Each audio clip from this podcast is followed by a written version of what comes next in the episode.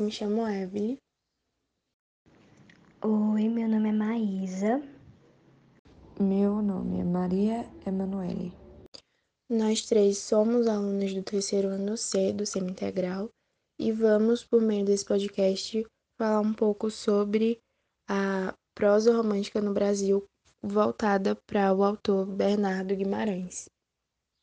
A organização desse podcast vai acontecer da seguinte forma: eu começo introduzindo e contextualizando o assunto. Logo em seguida, Emanuele vem apresentando as divisões temáticas da prosa romântica no Brasil e, para concluir, mais apresenta o autor e fala especificamente sobre ele.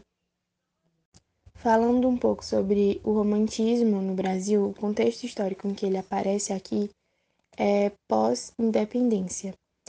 É, a prosa romântica introduziu o romantismo no Brasil e foi determinante para o estímulo à arte e ao sentimento nacional. Esse termo romance romântico não é um pleonasmo, que seria a repetição de uma ideia, porque na literatura, romance significa narrativa longa, então existem diversos tipos de romance. No caso do romance romântico, ele teve seu início no Brasil no século XIX, a leitura desses romances eram feitas a partir dos jornais, eram publicados capítulos a capítulo nos chamados folhetins. A difusão da prosa romântica foi impulsionada pelo folhetim, que por meio deles o romance tornou-se extremamente popular e por ele o sentimento de democracia aflorado no país foi alastrado. Existem algumas características da prosa romântica que é essa superficialidade dos personagens que não onde não há aprofundamento psicológico é tudo muito previsível quando se trata dos personagens. Existe também o maniqueísmo, que é isso do bem versus o mal, onde existe um herói e existe um vilão. Final feliz ou final trágico é o que acontece na maioria das vezes, ou a história termina em um casamento ou em uma morte. A burguesia civil espelhada nesses romances, ela era muito retratada. A idealização da mulher, que era o principal público, é, o nacionalismo, subjetivismo, religiosidade, ufanismo, culto à natureza, amor platônico, idealismo, estética nativista, tem diversas características para a prosa romântica. E é importante destacar a diferença entre poesia e prosa. No verso, que é a poesia, existe maior liberdade espacial, liberdade de espaço. As linhas são preenchidas irregularmente. Já na prosa, o preenchimento é regular, ou seja, de uma margem à outra. A divisão é feita em linhas e em parágrafos. Existem diversas modalidades de prosa, como o jornal, por exemplo. No caso, são diferenças estruturais ou seja, a literatura é expressa de formas diferentes. É, existem três gerações da poesia romântica, mas na prosa não, a prosa não é dividida em gerações. É, como eu falei anteriormente, são divisões temáticas, as quais Emanuele vai apresentar agora. A prosa romântica no Brasil foi manifestada em romance indianista romance urbano e romance nacionalista. As obras relatavam o comportamento social da época, exaltando as peculiaridades da cultura nacional. Nacionalismo romântico, romance indianista, romance urbano e romance regionalista. Nacionalismo romântico. O sentimento de nacionalismo no romantismo contribuiu para valorizar o Brasil e desvinculou da influência e da impositividade da arte portuguesa. É um momento que a literatura portuguesa também está mais voltada para Portugal. Há uma clareza da distinção dos costumes e da colônia do metrópole. Romance indianista. O romance indianista busca valorizar o herói nacional, o índio. São explorados temas como a natureza, o sentimentalismo, O heroísmo é representado pela nobreza de caráter e valentia dos personagens. Autores: o principal autor dessa fase da prosa romântica no Brasil é José de Alencar, de 1829 a 1877. Seria esse um estilo criado por ele. Romance urbano. O romance urbano retrata a pequena burguesia e a ascensão de classe média, as relações sociais e morais. São narrativas lentas, minuciosamente descritas, da ambientação e das personagens.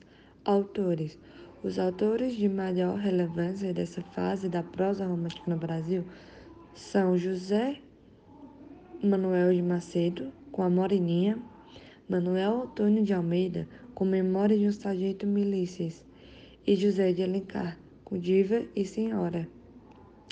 Romance regionalista. A prosa romântica regionalista no Brasil representa o povo, diferente dos nobres na corte, demonstra o ambiente rural. Em oposição à cidade, representa o sertanejo, as paisagens ao costume do sertão. Autores: José de Alencar está entre os principais atores dessa fase da prosa romântica brasileira, com a obra O Sertanejo.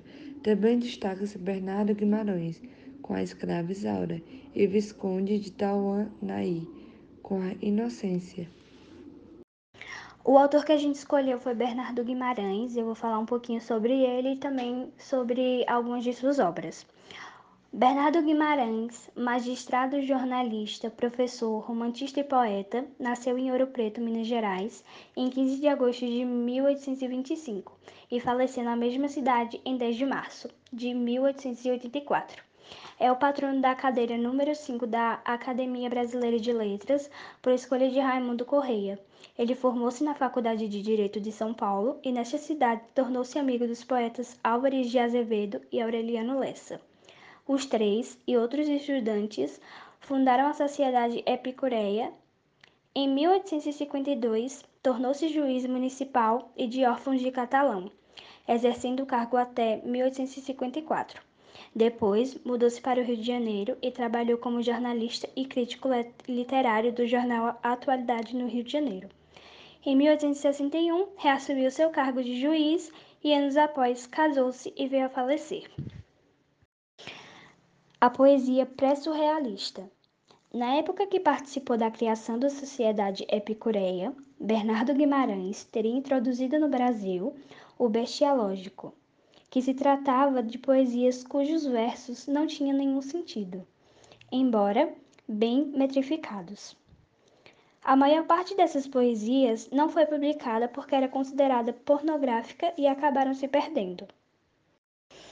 Histórico das obras. O seu livro mais conhecido é A Escravizaura. Foi publicado pela primeira vez em 1875 pela Garnier. Conta as agruras de uma bela escrava branca que vivia em uma fazenda do Vale do Paraíba, na região fluminense de Campos. O romance foi levado à tela de, da Rede Globo de televisão em 1976 e em 1977 à Rede Record. A versão da Globo foi exportada para cerca de 150 países na China, protagonizada por Lucélia Santos, a escravizara foi assistida por mais de um bilhão de pessoas. Uma edição do livro daquele país teve pelo menos 300 mil exemplares. O romance é considerado por alguns críticos como anti-escravista. José Armelim Bernardo Guimarães, neto do escritor, argumenta que se a história fosse de uma escrava negra, não chamaria a atenção dos leitores daquela época para a questão da escravidão. Alguma das obras de Bernardo Guimarães foi A Voz do Pajé, que foi um drama, Lendas e Romances, que foi um conto, O Garimpeiro, que foi um romance, Histórias e Traições da Província de Minas Gerais, que foi uma crônica e novela, O Seminarista, que foi um romance, A Escravizaura, que foi um romance, e entre outras obras que ele tem e que também não foi publicada. E por fim, eu vou falar sobre a importância de Bernardo Guimarães, que é uma opinião da crítica. Apesar de reconhecer o enorme sucesso de público da produção literária de Bernardo Guimarães, a crítica e a história literária mostram-no como um autor de uma obra bastante controversa. Romântico por excelência, o lugar e a importância da obra de Bernardo Guimarães é objeto de discussões entre nossos principais historiadores da literatura e críticos literários, seja ressaltando a qualidade superior de suas poesias em relação aos seus romances e novelas, seja acentuando o caráter inovador de seus escritos ou chamando a atenção para a apropriação feita por modelos românticos nacionais ou estrangeiros. Sua obra é ainda hoje objeto de atenção de autores como Luiz Costa Lima.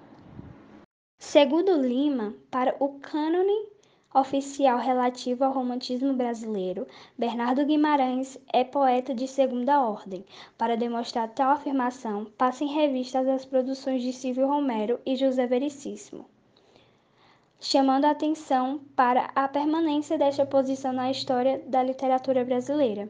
Também, Nelly Novaes Coelho chama a atenção para o que chama de equívoco da crítica, no tratamento dado ao romantista, ao romantista Bernardo Guimarães, equívocos estes que iriam desde a crítica à sua suposta pouca contribuição à literatura, pois seria o autor de apenas dois livros, A Escrava Isaura e O Seminarista até a identificação de Guimarães como o imitador de José de Alencar e, por outro lado, como um contador de histórias, mais do que um verdadeiro escritor.